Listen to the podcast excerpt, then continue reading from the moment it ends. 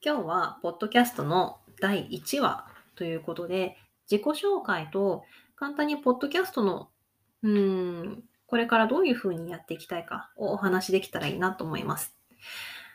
えっ、と、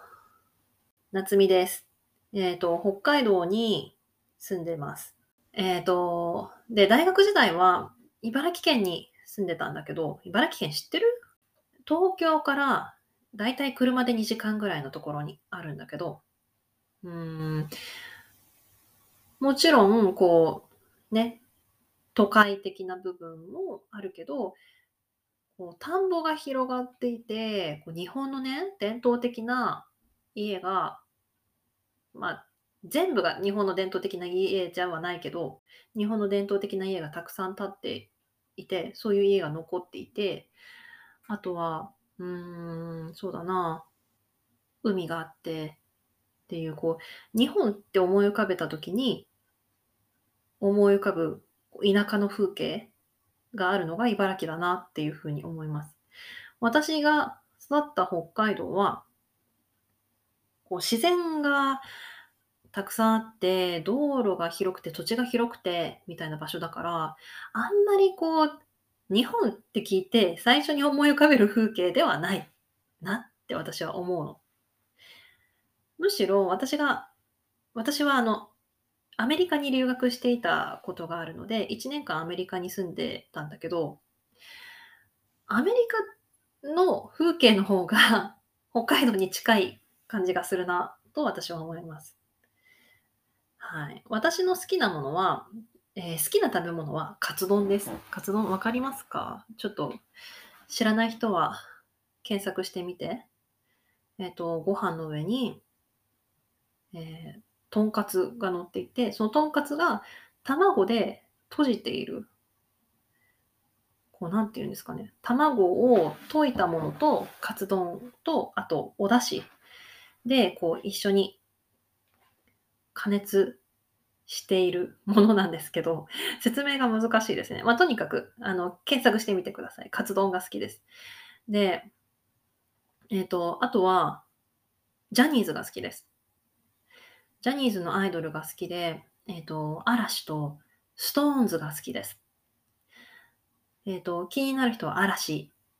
ジャニーズとか、 SixTONES、ジャニーズで調べてみて。 SixTONESは、こう、アーティスト性が強くて、とてもかっこいいグループなので、アイドルはちょっとなっていう人もきっと気に入ると思います。あとはサンリオが好き。キティちゃん、ハローキティとか、マイメロ、マイメロディとか、有名なキャラクターがいっぱいあると思うんだけど、私が特に好きなのはポムポムプリン。すごく言いづらいですね。ポムポムプリン。えっ、と、黄色い犬のキャラクターで、こう、すごく癒されるんですよ。とても可愛いです。えっ、と、サンリオピューロランドという、こう、ディズニーで言うと、ディズニーランドみたいな、えーそういうテーマパークがあるんですけど、こう、サンリオピューロランドに行った時に、こう、パレードみたいのがあるんですよ。で、そのパレードを見た時に、もうなんか、私あんまり普段感動して泣くっていうことがないんだけど、感動して泣いちゃって、ね、もうなんか、すごく、なんかこう見れたことも嬉しいし、そのパレードもメッセージ性が強くて、ね、すごく泣いたのを覚えてます。もう本当に、サンリオはね、こう、夢を与えてくれる存在なので、気になる人はぜひね、あのー検索してみてください。苦手なことは、えっ、と、スポーツ全般。運動が本当に苦手で、うーん。あの、それぞれの、うん、そうですね。私、唯一スキーと水泳だけは得意なんです。なので、スキーと水泳は結構上手だと思うんですけど、他のスポーツが全然ダメで、私、こう、子供の頃にトラウマがあるんだけどね。えっ、と、その小学校の、うん、同じ小学校に通ってる、えー同じ地域の子供たち、わかりますかいろんな地域から一つの学校に通うじゃないですか。で、その私の家の近所の子供たちで、えっ、と、ソフトボールチームを作って、同じ小学校に通う他の地域の子供たちと試合をしなきゃならなくなったんですね。で、えっ、と、私の住んでる地域は、その小学校に通ってる子供がすごく少なかったので、私もそのソフトボールチームに入らなきゃならなくなったんです。で、それが小学校1年生の時で、もうすでにこう、運動が苦手だし、もう、えっ、と、小学校6年生のお兄さん、だから12歳ぐらいのお兄さんですよね、と一緒に練習しなきゃならないのも怖いしっていうので、もうなんか全対参加したくなかったんですけど、でも参加しなきゃならない、そう試合にならないから参加しなきゃならなくて、しぶしぶ参加したんですけど、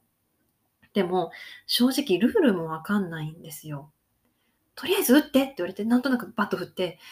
で、なんかこう球が当たったっぽいんですよね。で、塁に出てって言われて、塁に出て。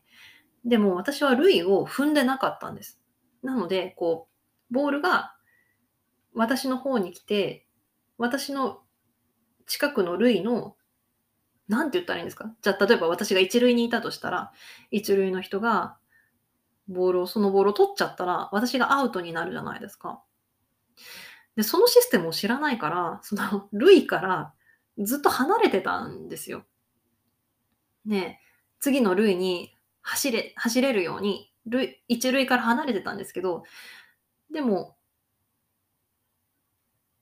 えっ、と、一塁の人がボールを